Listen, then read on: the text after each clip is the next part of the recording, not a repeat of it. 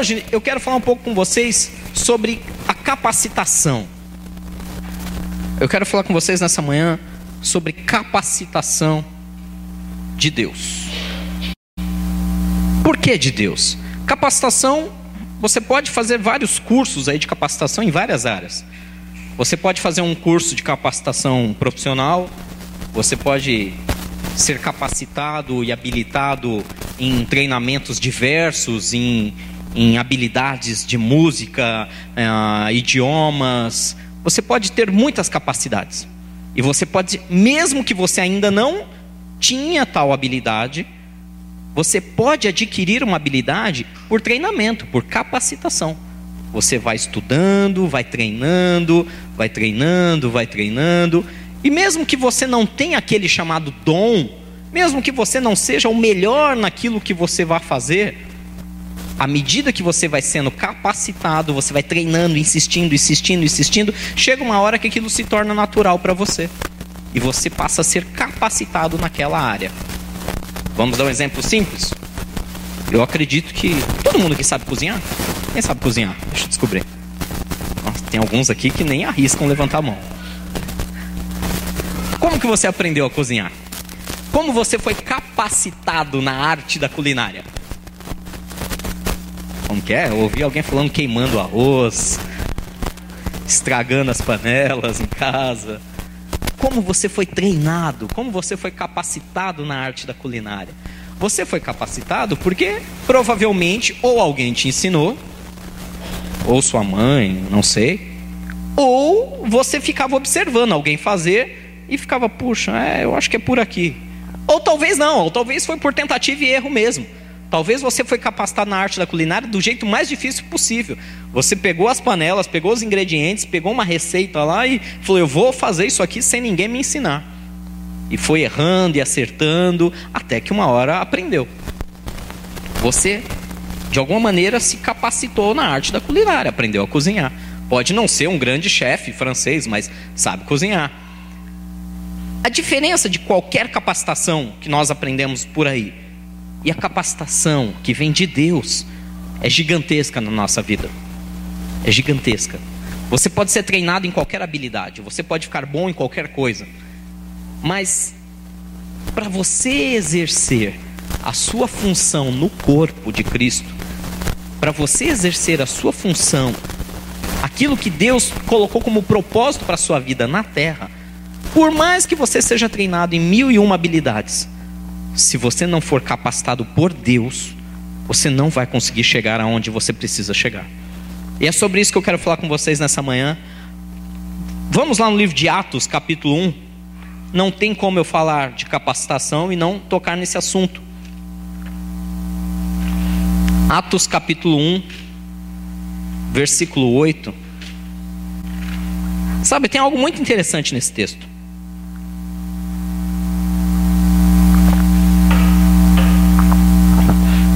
Mais me chama a atenção no texto, famoso texto de Atos, capítulo 1,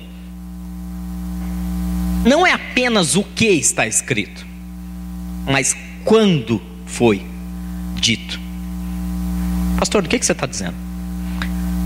Lembrem comigo, Jesus deixou sua glória, veio esse mundo em carne, viveu, aos 30 anos, cerca de 30 anos de idade, começou seu ministério.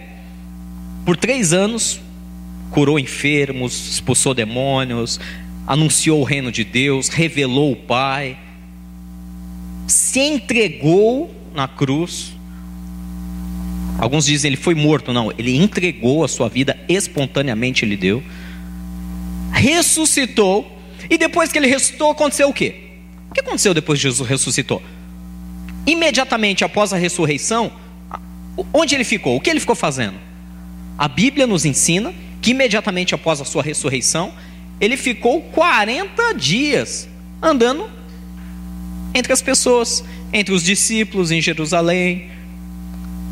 Alguns dizem que ele foi para Cafarnaum. Mas muitas e muitas testemunhas, centenas de testemunhas, alegam ter visto Cristo ressurreto.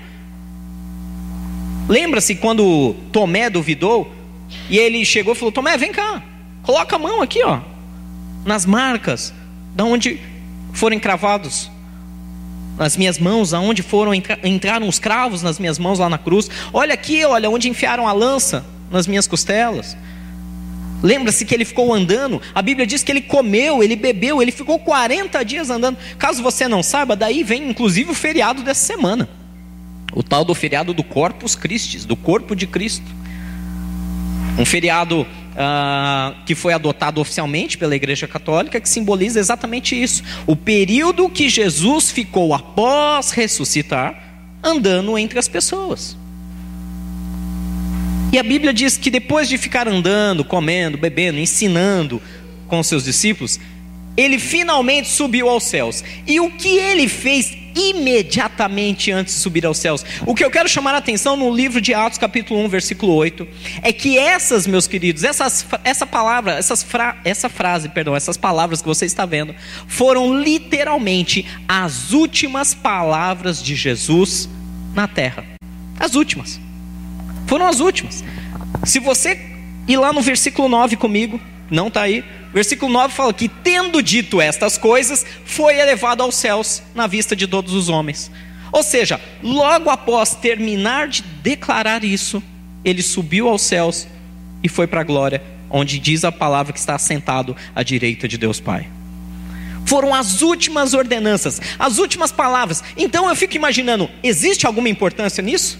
Será que, se você pensa você comigo, se você soubesse que está partindo, definitivamente, que vai demorar muito para voltar, seja porque você vai encontrar com Deus, vai morrer, ou seja porque você está indo para uma viagem que você sabe que não vai voltar nas próximas décadas, e você tivesse que se despedir do seu filho, as últimas palavras que você diria para ele, você ia pensar com muita calma nisso, sim ou não? Sim ou não? O último conselho, a última a última palavra, a última bênção, a última. Se você soubesse, esse é o último momento que eu tenho aqui presencialmente com o meu filho. É o último momento que eu tenho presencialmente com minha esposa, com, com meu pai, com a minha mãe. Você concorda comigo que essas últimas palavras estariam carregadas daquilo que há de mais importante, com o resumo de tudo que deve ser feito? Eu acredito que sim. E é por isso que Jesus, em Atos capítulo 1, versículo 8, suas últimas palavras na terra, diz assim: acompanha comigo. Mas receberão poder quando o Espírito Santo descer sobre vocês, e serão minhas testemunhas em Jerusalém, em toda a Judéia e Samaria e até os confins da terra. Receberão poder quando o Espírito Santo descer sobre vocês, então vocês serão as minhas testemunhas, tanto em Jerusalém, como em Judéia, na Samaria, ele estava dizendo as regiões mais distantes, até os confins da terra. Ou seja, em suas últimas palavras na terra, Jesus estava dizendo: aguardem, aguardem mais um pouco, porque mais um pouquinho de tempo, vocês serão capacitados para exercer a função do corpo de Cristo na terra. Aguardem mais um pouco. Aguardem mais um pouco. Se você voltar ainda, se você continuar lendo depois, você vai ver que, depois você lê com calma todo o capítulo 1 de Atos, ele falou: olha, fiquem em Jerusalém, não saiam daí. Fiquem reunidos, fiquem juntos como corpo, como igreja, orem, busquem, estudem a palavra para que então possam ser revestidos de poder. Deus estava falando, o próprio Jesus estava dizendo nas suas últimas palavras que, olha, você tem que aguardar o momento certo, porque no momento certo, eu, o próprio Deus, enviarei o Espírito Santo para vocês e vocês serão revestidos com esse poder. Vocês serão capacitados por Deus para serem as minhas testemunhas aonde quer que vocês forem. Pode parecer estranho, mas as últimas palavras de Jesus eram: Você precisa mais de mim, mais do meu espírito, menos de você, para que você possa testemunhar a vida que há em mim. Era uma, essa era uma das principais vontades de Deus, e ainda é até hoje, que nós sejamos testemunhas, ou seja, Testemunha não é só, olha, eu vi acontecendo tal coisa, mas que você dê testemunho a favor, que você fale a verdade, que você proclame tudo aquilo que ele fez na vida de outros, na sua vida e vai fazer ainda. A maior função do corpo de Cristo é levar adiante aquilo que ele começou. E aí você pergunta: Poxa, pastor, mas eu tenho tanto problema, eu tenho tanta. Ah, pastor, eu não quero, eu quero, eu, me deixa quieto no meu canto. Eu quero ser aquele cristão sentadinho aqui, quietinho, vou na igreja de vez em quando, ouço de vez em quando, agradeço a Deus pelo que Ele tem me feito, já está bom. Não, não está bom.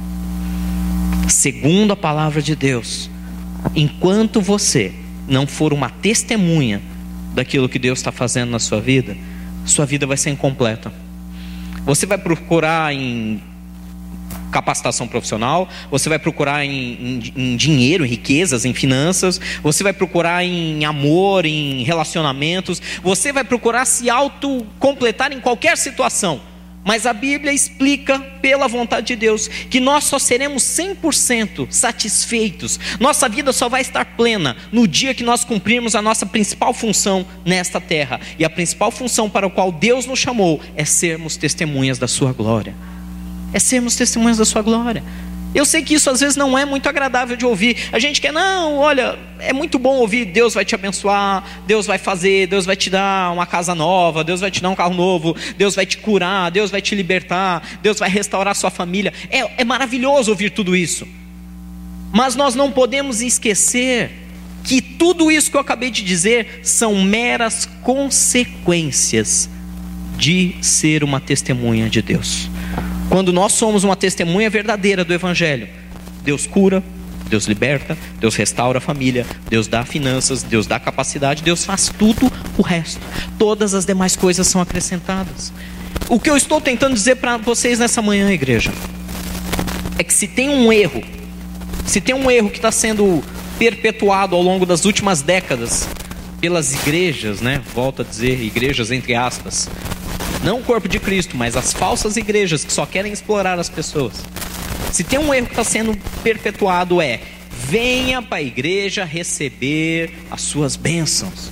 E você não precisa ter compromisso algum. Só venha e receba. Venha, agradeça a Deus e receba. Desculpe, isso não é verdade. É a mesma coisa que você dizer para um filho: Filho, vem cá receber sua mesada, mas não precisa nem falar oi nem bom dia para mim. Eu não tenho nenhum compromisso com você, você não tem nenhum compromisso comigo, filho. Vem só receber aquilo que é teu. Não. Isso aqui, a Bíblia trata de relacionamento. A Bíblia trata de relacionamento. Relacionamento entre pai e filho, entre Deus e nós. Relacionamento de amor, não de imposição. Outro erro maligno que tem sido perpetuado em algumas igrejas é a colocação de um Deus carrasco, um Deus açoitador, um Deus que, se você não faz aquilo que está de acordo com a vontade dele, ele vai te punir e vai te destruir em mil pedaços. É um erro maligno isso que está sendo perpetuado. As pessoas tentam te convencer pela sua ambição. Meu irmão, vem cá.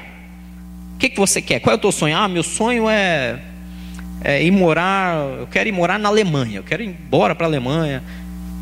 E aí começam a trabalhar nas suas emoções, na sua ambição de morar na Alemanha. E todo o evangelho é pregado para você de tal maneira que você acredita que Deus é como se fosse um empregado seu fazendo tudo conspirar para você viver na Alemanha. Agora, se não consegue te pegar pela sua ambição, pelo desejo, pelo dinheiro, pela aí te pega pelo medo. Olha, Deus é, se você não fizer isso, Deus vai te punir. Se você não fizer assim, ah, o quê? Você não entregou sua oferta, seu dízimo? Não, Deus vai mandar o devorador na tua casa. Se não te pega pela tua ambição, pega pelo medo. Está errado também, é maligno isso. Deus é um Deus de amor, de relacionamento. Não estou dizendo que Deus não é justo, que às vezes Ele vai nos pegar, vai. A gente que fica pisando demais na bola, ele pega sim. Mas pregar um evangelho de medo, tentando te convencer pelo medo, isso é errado. Pregar um Deus vai abençoar, Deus vai nos prosperar, vai. Mas basear todo um evangelho num sistema de troca, que se você faz, Deus te abençoa, também está errada. O Evangelho se trata de relacionamento, amém? De amor. Eu amo a Deus, porque Ele me amou primeiro, eu agradeço a Ele, eu me aproximo mais dele, eu me torno mais íntimo dele. Quanto mais íntimo eu sou de Deus, mais Deus me capacita a ser uma testemunha dele, e a nossa relação de amor aumenta cada dia mais, e nós só temos a ganhar com isso. É disso que trata o Evangelho. E aqui em Atos capítulo 1, versículo 8, ele fala: Receberão poder quando o Espírito Santo descer sobre vocês. Meus queridos, não adianta ser um bom cristão se nós não somos cheios do Espírito Santo. Quer dizer, adianta para algumas coisas, né? para o propósito maior que Deus tem para nós, não adianta. O verdadeiro cristão que está realmente no alvo daquilo, no centro da vontade de Deus, ele é cheio do Espírito Santo. O que, que isso significa? O Espírito Santo governa a vida dele, o Espírito Santo se move através dele, o Espírito Santo controla as emoções dele. Sim, até as emoções. Porque se depender da gente, a gente tem, a gente se ira facilmente, a gente se irrita, a gente fica magoado, chateado. O Espírito Santo ele vem, limpa tudo isso e coloca o amor. Coloca justamente a aceitação. Vocês viram? Vocês viram essa semana, obviamente, né? Repercutiu em todos os jornais o caso do, do estupro coletivo. Tenho certeza que todos vocês acompanharam pelas mídias, pela TV. Sabe o que foi pior de ver do que. Se não bastasse aquela situação terrível, injustificável, o pior é acompanhar depois as discussões pelas redes sociais. Aquilo eu acho que é, é, é tão triste quanto. É lógico, muito pior foi o estupro propriamente dito, mas é muito triste ver a repercussão, como aconteceu a repercussão disso. Pessoas se degladiando mais uma vez nas redes sociais, se achando dona da razão ouvindo coisas do tipo: ah, ela, ela foi estuprada porque mereceu. Ah, ela também era traficante, está andando com bandido, é isso que vai dar. Gente, desculpa, mas como uma pessoa cheia do Espírito Santo consegue ter uma, um sentimento desse? De ela mereceu. Ninguém merece uma coisa dessa. Ninguém. Ah, mas era bandido. Mas nem bandido merece uma coisa dessa. Não, agora o estuprador merece cair na cadeia e ser estuprado também. Mas não merece. Essa, essa é a diferença. Aonde há o Espírito Santo de Deus, há a misericórdia, a compaixão. Ah, pastor, eu sei, é, é que eu me revolto. Eu também me revolto. Eu também me revolto. Eu também quero justiça. Mas eu quero a justiça segundo os padrões de Deus.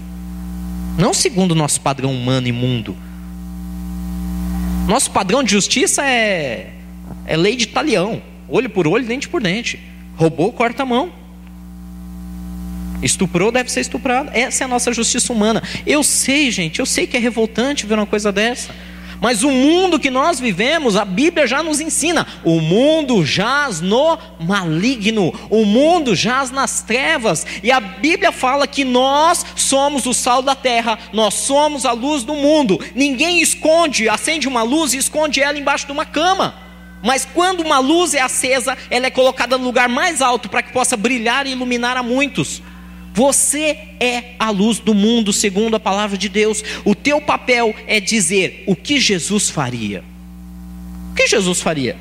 Não, Jesus apedrejaria o estuprador e, e a menina. Ah, tá. Lembra de Madalena? Quem se lembra de Maria Madalena? Ela foi pega fazendo o quê? Fazendo doce em casa? Hã? Sim ou não? Não. Ela foi pega em adultério.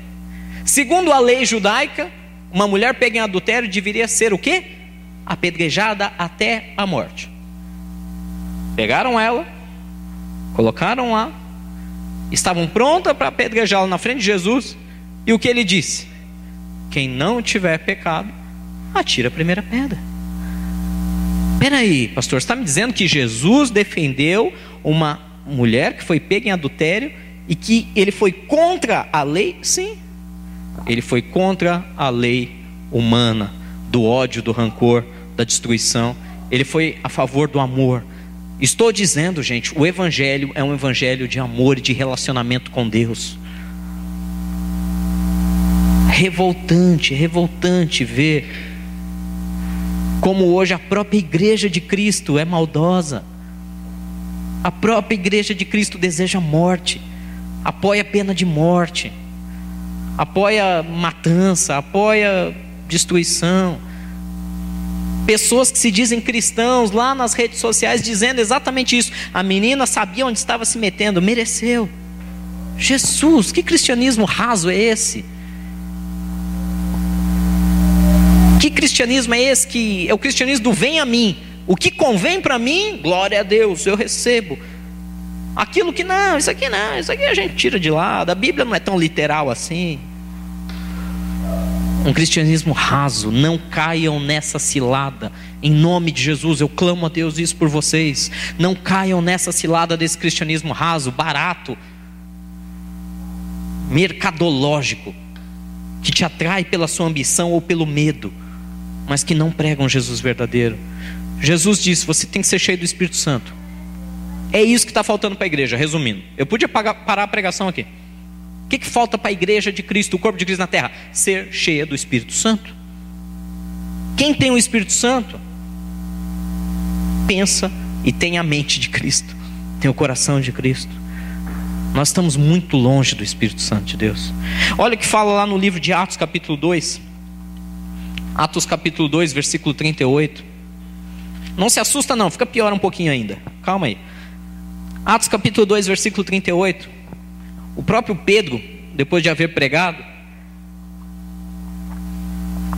ele diz o seguinte: Arrependam-se, e cada um de vocês seja batizado em nome de Jesus Cristo, para perdão dos seus pecados, e receberão o dom do Espírito Santo. Primeira coisa, ah, pastor, eu, eu quero o Espírito Santo na minha vida. Então começa por aqui, arrependa-se. Se nós não nos arrependemos do velho homem, se nós ainda guardamos o orgulho do velho homem, já fica difícil receber o dom do Espírito Santo. Eu vou te dar um exemplo. Ah, vocês já viram aqueles camaradas testemunhando que eles eram bandidos, assassinos, e aí Deus, ah, ele teve um encontro com Jesus, e aí então Jesus mudou a vida dele. Eu já vi tanta gente testemunhando isso, mas é interessante que quando você vai conversar com o camarada, você percebe que existe um certo orgulho no velho homem. Não, eu era, eu mandava na quebrada. Eu era o patrão, eu mandei matar, eu fiz, eu aconteci. Mas Jesus me salvou. Mas você percebe a fala, o orgulho no velho homem. Eu percebo isso às vezes quando eu estava na roda de alguns amigos convertidos. E eles falavam com certo orgulho, não, porque eu era pegador, eu, ah, eu, eu saía com, com toda a mulherada, eu era o terror, eu era isso, eu era aquilo, eu fazia, mas aí Jesus me salvou. Parece que o cara ficou triste depois que Jesus salvou ele. Tem um orgulho do velho homem. Orgulho. Eu sei que parece simples, mas a gente percebe ali na diferença. Quem tem uma nova vida, quem não tem. Quem realmente se arrepende do velho homem tem nojo. Tem nojo do velho homem. Quem realmente se arrepende da sua velha vida, seja uma vida de prostituição, seja uma vida de vício, seja uma vida de luxúria, seja uma vida do que for. Quem realmente se arrependeu, não tem prazer nenhum em contar da sua velha vida não tem prazer nenhum em dizer, porque eu fazia acontecia. Não, ainda existe um pouco desse orgulho no nosso coração, será? Irmãos, eu estou falando isso para vocês, eu sou o primeiro a receber essa palavra. Não se assustem, não fiquem com medo. Deus está falando conosco, precisamos nos arrepender. Quando nós nos arrependermos, aí sim, cada um de nós seremos batizados. Bom, é, é, um segundo passo muito simples. O batismo está falando, aqui não está falando do batismo do Espírito Santo, está falando do batismo nas águas, batismo para arrependimento dos pecados. Segundo a palavra de Deus, o batismo para arrependimento dos pecados é o batismo que João Batista instituiu.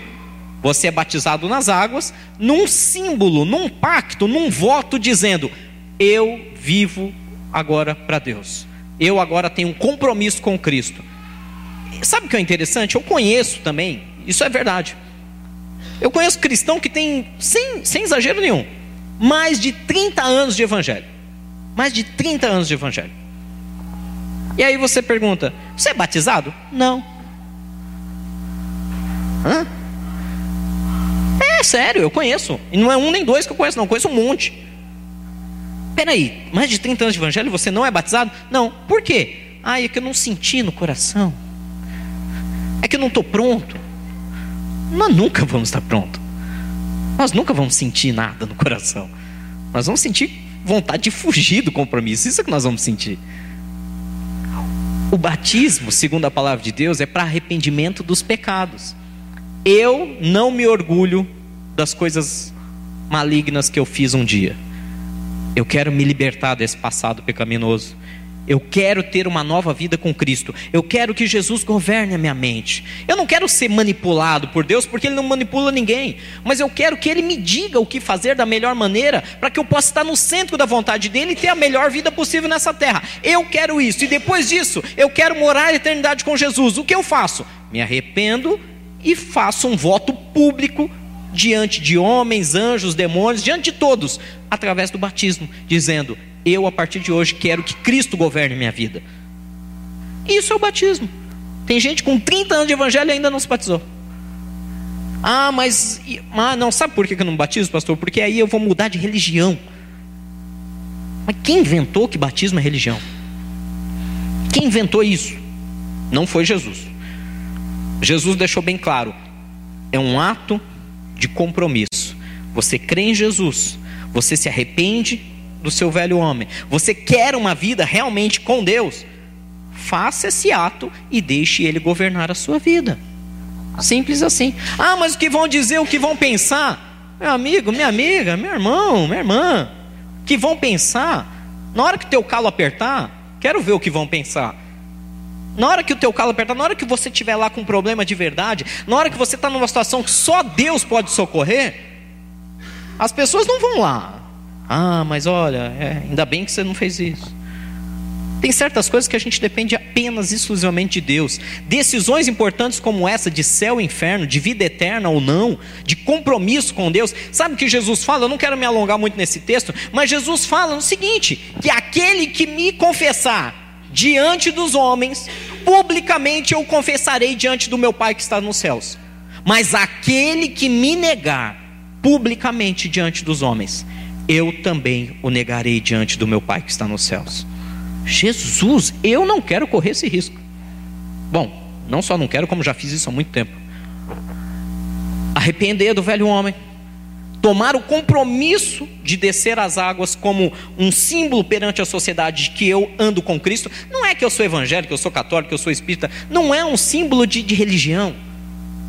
O batismo, muita gente associa a religião. Mas o batismo, segundo Jesus ensinou, muito antes que existisse religião, antes mesmo de existir um negócio chamado cristianismo, ele mesmo se batizou, dando o exemplo: eu quero ser uma nova criatura. Se arrependa, se batiza, e aí sim, a Bíblia diz que o Espírito Santo vem sobre você. É uma consequência. Pastor, eu ainda não sou cheio do Espírito Santo. Talvez ainda nós não nos arrependemos. Pastor, eu, mas eu estou arrependido. Talvez ainda não nos batizamos. Pastor, eu me arrependi, me batizei. O que está faltando? Vamos lá. Capacitação da parte de Deus. 2 Timóteo. 2 Timóteo capítulo 3.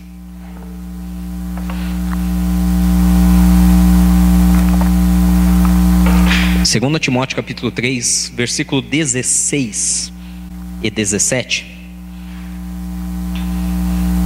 Diz assim: que toda a escritura, escritura com E maiúsculo, está se referindo à palavra de Deus, é inspirada por Deus e útil para o ensino, para a repreensão, para a correção e para a instrução na justiça, para que o homem de Deus ou a mulher de Deus seja apto e plenamente preparado para toda boa obra quer ser capacitado pelo Espírito Santo de Deus, quer ser cheio pelo Espírito Santo de Deus, precisamos ter conhecimento da palavra de Deus. É mais um passinho interessante. Eu me arrependo, eu firmo um compromisso, eu quero andar com Deus, agora eu preciso aprender um pouco mais de Bíblia. Eu preciso conhecer um pouco mais de palavra. Gente, a palavra de Deus fala que vocês erram por não conhecer o poder de Deus. Olha que interessante, o profeta fala isso lá em Oséias. Vocês erram por não conhecer o poder de Deus, nem as suas escrituras. Ou seja, nós estamos errados, nós estamos fora da vontade de Deus quando nós não andamos no poder de Deus. Quando nós andamos na nossa razão humana, no nosso jeitinho. Ah, é que eu não gosto daquele fulano. Porque ah, porque eu aprendi assim e não gosto e acabou. Nós erramos quando nós agimos assim porque nós não andamos no poder de Deus. Poder de Deus, as pessoas acham que andar no poder de Deus é só levanta e anda e cura o, o paralítico, ah, abra-se os olhos e cura o cego. Isso também é andar no poder de Deus, mas andar no poder de Deus também é eu te perdoo em nome de Jesus. Precisa andar no poder de Deus, sim ou não? Sim ou não? É fácil perdoar? Vamos voltar para o caso típico aí, para a notícia, a manchete da semana. É fácil perdoar? Trinta e tantos homens que estupraram uma moça, por mais que ela tivesse envolvida com tráfico ou não, não importa. O que fizeram não tem desculpa. Ah, como que eu vou perdoar um cara desse? Quando eu digo perdoar, eu digo: você não pode ter sentimento de ódio de querer matar um cara desse. Querer justiça, que vá preso, sim, tudo bem. Você não pode ter um sentimento de ódio. O ódio não compete a Deus. Ah, pastor, mas olha, se tem alguém que você deva odiar, que você odia Satanás e seus demônios que são aqueles que estão atuando na vida dos filhos da desobediência. Agora, odiar um ser humano que sabe Deus por que está possuído por Satanás. Pastor, mas quer dizer que o cara só faz isso possuído? Não necessariamente. Ele pode estar possuído literalmente, mas ele pode ter uma vida inteira de influência de Satanás na vida dele. E aí ele se torna um ser quase tão ruim. Mas ainda tem jeito.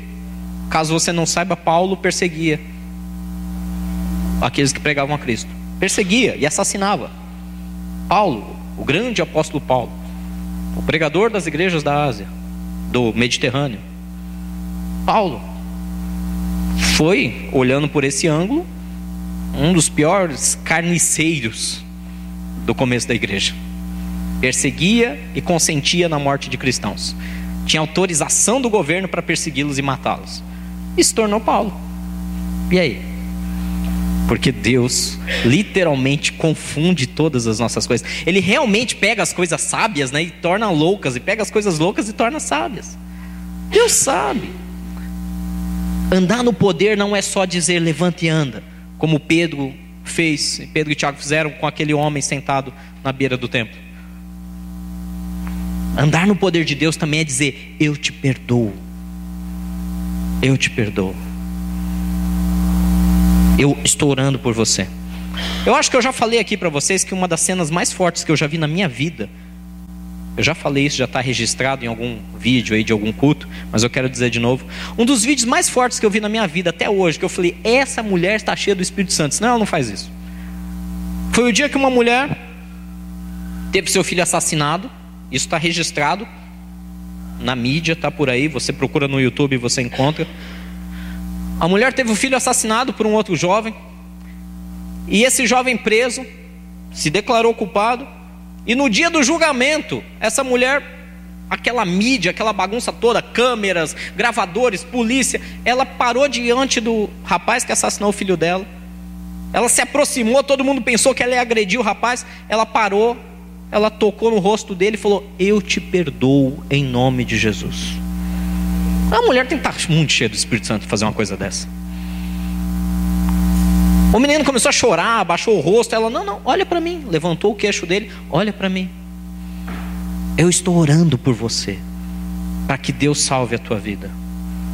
Você não me deu a chance de me despedir do meu filho, mas eu estou orando por você para que Deus restaure a sua vida. Meu Deus do céu, é muito forte uma coisa dessa. Se, se isso não é ser cheio do Espírito Santo, eu não sei mais o que é. Se isso não é andar no poder de Deus, eu não sei mais o que é. Igreja, vocês estão entendendo o que Deus está falando com a gente hoje? Amém? Amém.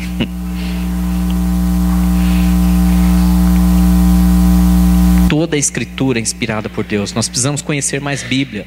Precisamos ser mais cheios desse poder, precisamos não ser enganados pelas pessoas. Semana passada eu citei justamente lá no texto de Efésios, capítulo 4, que nós não podemos mais ser levados de um lado para o outro, por doutrinas, por ventos de doutrinas, por homens que astutamente tentam nos induzir ao erro. Pessoas que querem distorcer o evangelho para arrancar alguma coisa de você. Não podemos mais. Como que eu não caio nessas ciladas? Conhecendo a palavra. Quanto mais você ora, quanto mais você busca a palavra de Deus, quanto mais você lê, mais Deus fala com você e menos você é enganado pelos homens. Homens com má fé mesmo. E aqui ainda diz, no final do versículo, para que o, no versículo 17, tudo isso serve para que o homem de Deus seja apto e plenamente preparado, capacitado para toda boa obra. Quando nós nos arrependemos, quando nós firmamos nosso pacto com Jesus através do batismo, quando nós buscamos conhecer a Sua palavra, estudando a Sua palavra e conhecendo mais dele, Deus vai nos preparando para toda boa obra, ou seja, para toda e qualquer circunstância, pode ser o que for, pode ser problema financeiro, pode ser problema no seu, no seu casamento, pode ser um problema no relacionamento com seus filhos. Quando você busca em Deus e você é cheio do poder do Espírito Santo, você é capacitado por Deus, toda e qualquer boa obra você é capacitado a realizar. Sabe por quê? Porque não é da sua cabeça, mas o Espírito Santo vai te conduzindo. A Bíblia nos diz que, quando Jesus prometeu o Consolador, disse: Eu enviarei o Espírito Santo, Consolador, e ele vos fará lembrar de tudo aquilo que eu tenho te ensinado. Ou seja, é difícil guardar, memorizar uma Bíblia inteira? Lógico que é. É impossível para um ser humano memorizar a Bíblia inteira. Mas diante de cada situação, quando você anda em comunhão, quando você está em intimidade com o Espírito Santo, diante de cada situação, o Espírito Santo que está ali juntinho com você vai te alertar: Ó, oh, lembra daquele versículo? Então, segura aí um pouquinho, calma, não se ira ainda. Fica tranquilo, deixa, deixa. Ah, o cara te fechou no trânsito? Não, calma, segura. Deixa ele embora, respira fundo. Isso, respira fundo, solta o ar. Agora libera perdão para ele. Não, mas eu não estou com vontade, não estou sentindo. Não, não é o que você está sentindo, é o que você tem que fazer. Libera perdão. Existe, eu já falei isso aqui dez mil vezes. Sentimentos. A gente confunde, né? Perdão, amor, tudo com, ah, eu estou sentindo, não estou sentindo. Não é sentir ou não sentir. Não, não tem essa. Eu sei que nós latinos somos muito movidos a sentimentos, né? Mas a Bíblia nos ensina eu posso até estar tá sentindo vontade de arrancar o pescoço daquele camarada, mas eu vou respirar fundo e vou dizer: o que Jesus faria? Espírito Santo, o que eu devo fazer? Você deve abençoar. Então, mesmo com vontade de arrancar o pescoço, eu abençoo aquela vida. ah, pastor, mas isso é meio esquisito, é meio falsidade. Não. O sentimento humano carnal maligno é uma coisa. Você dizer e fazer o que tem que ser feito, mesmo contra o teu sentimento, isso é andar no Espírito Santo. Eu fico imaginando, eu, eu tenho, conheço pessoas que por anos sofreram agressões verbais e até mesmo física do, dos seus esposos dentro de casa, ou dos seus pais. E eu ficava imaginando, eu, eu me lembro muito bem, assim que, que eu comecei na igreja, tinha uma, uma senhora na, na igreja, uma mulher muito temente a Deus, de oração, cheia do Espírito Santo. E aquela mulher sempre chegava com hematomas na igreja. Sempre chegava com hematomas. Eu ficava constrangido por ela. E ela não. Ela estava acostumada já, né? Infelizmente. Chegava com hematomas, que ela apanhava literalmente do esposo. O esposo era um era um policial militar na época. E e ela vinha para a igreja tranquila, cheia de hematoma, todo mundo ficava morrendo de dó dela e ela nem aí. Mulher de oração, cheia do Espírito Santo. E eu sempre conversava com ela e ela, não, eu estou orando pelo meu esposo, Deus, Deus vai libertar meu esposo e eu não vou largar dele não, porque Deus vai transformar.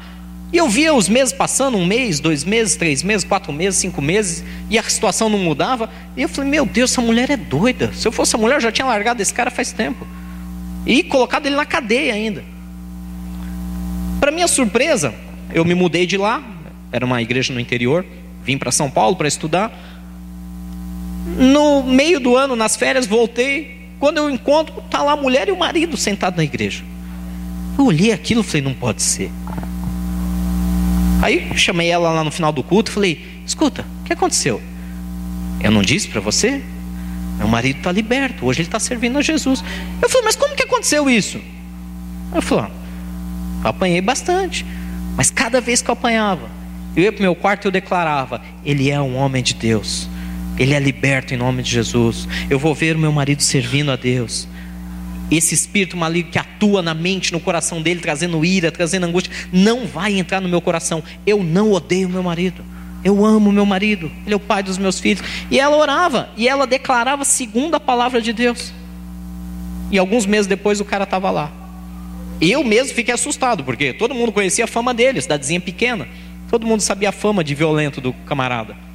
E o cara estava convertido mesmo, de verdade, não era, ah, tá ali só para agradar a mulher. Não, o cara transformou a vida mesmo. A dúvida é, imagina, imagina você, meu irmão, a luta que era dentro da mente dessa irmã, a luta que era no coração dela, sofrer aquelas, aquelas agressões, e mesmo sofrendo aquelas agressões, segurar a ira, segurar o rancor, segurar a mágoa e declarar a palavra de Deus contra o sentimento dela.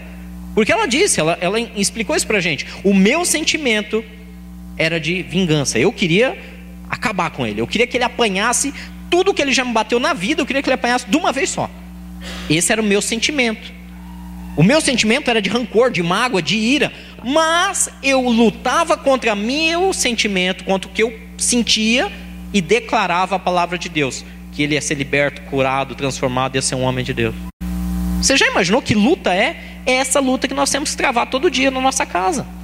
Na nossa casa, quando eu digo, não só em caso de agressões, mas é essa luta que nós temos que travar contra as pessoas que nos ofendem, contra situações desse mundo tenebroso nos negócios, nas finanças, contra o sentimento humano temos que declarar a palavra de Deus. Agora, o interessante é que se eu me encho da palavra de Deus, porque ela é ótima para isso, só conhecimento não vale. Vamos para o próximo, que está lá em 2 Coríntios capítulo 3. Fala, então eu vou, eu vou buscar conhecimento, vou buscar conhecimento, aí eu conheço o outro lado da moeda, o outro extremo. Pessoas que se dedicaram demais a somente estudar a Bíblia, estudar a Bíblia, estudar a Bíblia, estudar as Escrituras, estudar a letra, mas não abriram o coração para ser cheias do Espírito Santo. Volto a dizer, conheço muitos, muitos cristãos com mais de 10 anos de convertido, bacharel em teologia, pós-graduação em teologia, mas que nunca abriram um milímetro de espaço para o Espírito Santo governar o coração deles. A Bíblia diz lá em 2 Coríntios 3,6 que Ele, o Senhor, o próprio Deus nos capacitou para sermos ministros de uma nova aliança, não a aliança da letra, não a aliança da palavra escrita propriamente, mas a do Espírito, pois a letra mata, mas o Espírito vivifica. A letra da palavra de Deus não mata ninguém. O que mata é a letra do conhecimento humano ao interpretar a palavra de Deus. Quando nós tentamos com a razão humana interpretar a palavra de Deus, quando nós tentamos com a razão humana colocar lógica nas coisas de Deus, nós vamos ficar totalmente limitados. Como que você. Olha, se tem uma coisa muito interessante, é, é aquelas perguntas básicas do, de curso de teologia, né? Ah, mas e a história de Noé? Como é que foi aquela história lá? Colocou tudo aquilo de bicho mesmo dentro da arca? Tá, mas e Adão e Eva? Se Adão e Eva é, só tinham os dois, como é que eles tiveram filhos e, e, e, os filhos eram tudo homem? Como que os filhos casaram depois? Com, casaram com quem? As grandes perguntas dos enigmas da teologia. Pessoas que tentam entender com a razão humana, com a lógica humana, como é que Deus faz as coisas. Volto a insistir que Deus transforma as coisas loucas em sábias e as coisas sábias em loucas para esse mundo. Não basta ler a Bíblia. Tem que ler a Bíblia e pedir: Espírito Santo, me ajuda. Quebra meus preconceitos. Eu tenho muito preconceito, não sei vocês. Eu sou honesto em falar. Não preconceito racial, mas preconceito com algumas coisas que eu leio e eu falo. Eu já tenho um conceito formado. O preconceito é isso, tá? Para quem não sabe, não me interpretem mal. Preconceito é você ter um conceito formado sem antes saber a verdade. Eu tenho um, um conceito já estabelecido e não importa o que me mostrem, meu conceito não vai mudar. Isso é um pré-conceito. E eu tenho muitos. Até hoje eu fico lutando com a minha carne quando eu estou estudando a palavra de Deus. Até hoje, quando eu estou estudando a palavra de Deus, eu luto contra a minha carne e falo: Senhor, como pode ser uma coisa dessa? Me explica. Me explica. Eu fico perguntando para Deus me explicar um monte de coisa. Deus, não, não estou entendendo. Sabe por quê? Porque muitas e muitas vezes eu não estou buscando no Espírito, eu estou ali na, na letra. Eu, eu, Rogério, eu assumo, eu faço isso. Quantas vezes eu estou estudando a palavra, eu estou na letra, literalmente. E aí eu quero tentar entender, eu quero tentar entender, e eu tento entender e eu não consigo. Aí quando eu perco, aí eu falo, tá bom, Deus, perdi. Agora, no Espírito, me explica como é que isso está funcionando. Aí vem o Espírito Santo da maneira mais doce possível e começa a me trazer clareza nas Escrituras. Olha que interessante. É assim que funciona. Recapitulando, começa com arrependimento, reconhecendo que nós não conseguimos. Eu faço um voto então, eu transformo esse meu voto, esse meu pacto com Jesus, eu transformo esse voto, esse pacto, de maneira visível para todos através do batismo. Algumas pessoas, deixa eu só recapitular um ponto aqui. Algumas pessoas acreditam que, ah, eu não vou me batizar porque porque depois eu posso cometer algum erro e aí eu não vou tá, eu não estou pronto. Mas é lógico que nós vamos cometer erros após o batismo, é óbvio. Nós somos humanos, amém?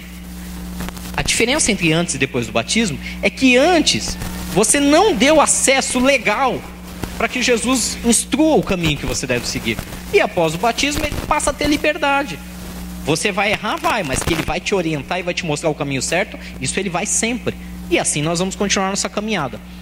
Depois de eu firmar esse voto, esse pacto com Jesus, eu vou então ser cheio do Espírito Santo. E como que eu faço para fazer isso? Busco conhecimento na palavra e também, para terminar, no livro de Atos, capítulo 4, eu tenho que buscar a Deus em oração. Atos capítulo 4. Atos capítulo 4 tem uma história interessante. Pedro havia pregado para aquela multidão. Depois ele já havia curado o aleijado no capítulo 3. E lá no capítulo 4, ele já tinha sido preso, já tinha sido exortado a não pregar mais sobre Jesus. Pedro já estava tendo as suas primeiras experiências no Espírito Santo. E lá no capítulo 4, versículo 29, ele diz assim: ele estava orando. E ele disse: Agora, Senhor, considera as ameaças deles e capacita os teus servos para anunciarem a tua palavra corajosamente. Estende a tua mão para curar e realiza sinais e maravilhas por meio do nome do teu santo servo Jesus. Amém?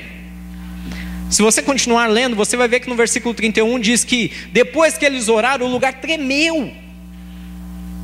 Tremeu. O poder de Deus se manifestou de tal maneira que o lugar começou a tremer e as pessoas, até algumas, ficaram ali assustadas. Só que depois disso, eles saíram anunciando a Deus com todo o poder e ousadia. Pedro fez uma oração muito ousada. Ele já tinha sido cheio do Espírito Santo, ele já tinha feito aquela primeira pregação, onde 3 mil almas se converteram, ele já tinha sido preso, ele já tinha sido solto, ele já tinha sido repreendido, e aí ele começou a entender o que Deus tinha para a vida dele. E ali, naquela primeira experiência, ele reunido com a igreja, assim que ele foi solto, eles começaram a orar e ele ora e pede isso para Jesus. Senhor, considera essas ameaças que vêm contra nós e capacita nossas vidas para pregar com ousadia a tua palavra, para pregar a tua palavra de maneira corajosa. Pedro pediu para Deus para usar a vida dele. É simples. Eu me arrependo. Eu torno público o meu pacto com Jesus. Eu desejo ser cheio do Espírito Santo. Eu me aprofundo na palavra e eu oro pedindo isso. Eu oro com intencionalidade. Eu quero que Deus faça a vontade dele na minha vida. Qual que é o grande problema dos dias de hoje? Eu vou voltar a atacar a falsa igreja. O problema dos dias de hoje é que o cristão não é estimulado a fazer a vontade de Deus. Ele é estimulado a fazer a vontade dele. Na falsa igreja que nós vemos por aí. O cristão, ou o crente, o evangélico, sei lá, não sei nem se dá para chamar de cristão, ele é estimulado a fazer somente aquilo que lhe agrada, somente aquilo que é bom para si próprio, somente coisas voltadas para este mundo, coisas terrenas, coisas perecíveis, coisas que Deus já diz que vai nos dar todas elas, mas ele é estimulado a buscar somente isso, enquanto aquele que é cheio do Espírito Santo, ele ora pedindo: Deus, usa minha vida com ousadia, usa minha vida com coragem, me capacita para que eu possa ver sinais e maravilhas. Meu querido, você já imaginou?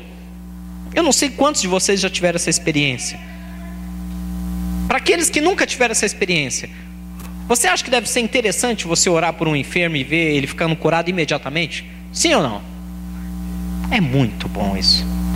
Não tem alegria maior de você ver que Deus fez algo na vida de alguém imediatamente. Você foi só um instrumento. Mas é engraçado que você não vê no dia a dia as pessoas sendo estimuladas a orar umas pelas outras, a curar os enfermos, a operar maravilhas, operar sinais. Você só vê as pessoas sendo estimuladas a correr para a igreja para resolver o problema delas, e não para que elas resolvam o problema de outros. Eu tenho um segredinho que eu vou contar para vocês. Se você, isso a palavra de Deus nos ensina em Mateus 6,33. Se você buscar em primeiro lugar o reino de Deus e a justiça dele, se você buscar fazer a vontade dele e abençoar outras pessoas, tudo que você precisa, tudo, saúde, finanças, tudo, vai ser acrescentado na sua vida. Pastor, e eu que gosto só de ficar no meu sofá, assistindo cultos. Eu, eu fico me enchendo da palavra de Deus. Mas eu não, não peça para que eu faça nada, eu só quero receber. Você está fora da palavra de Deus. Você está fora da vontade de Deus. Você está acumulando conhecimento para si.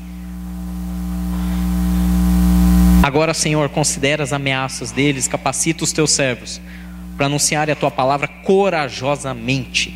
Estende a tua mão para curar e realizar sinais e maravilhas por meio do nome do teu santo servo Jesus.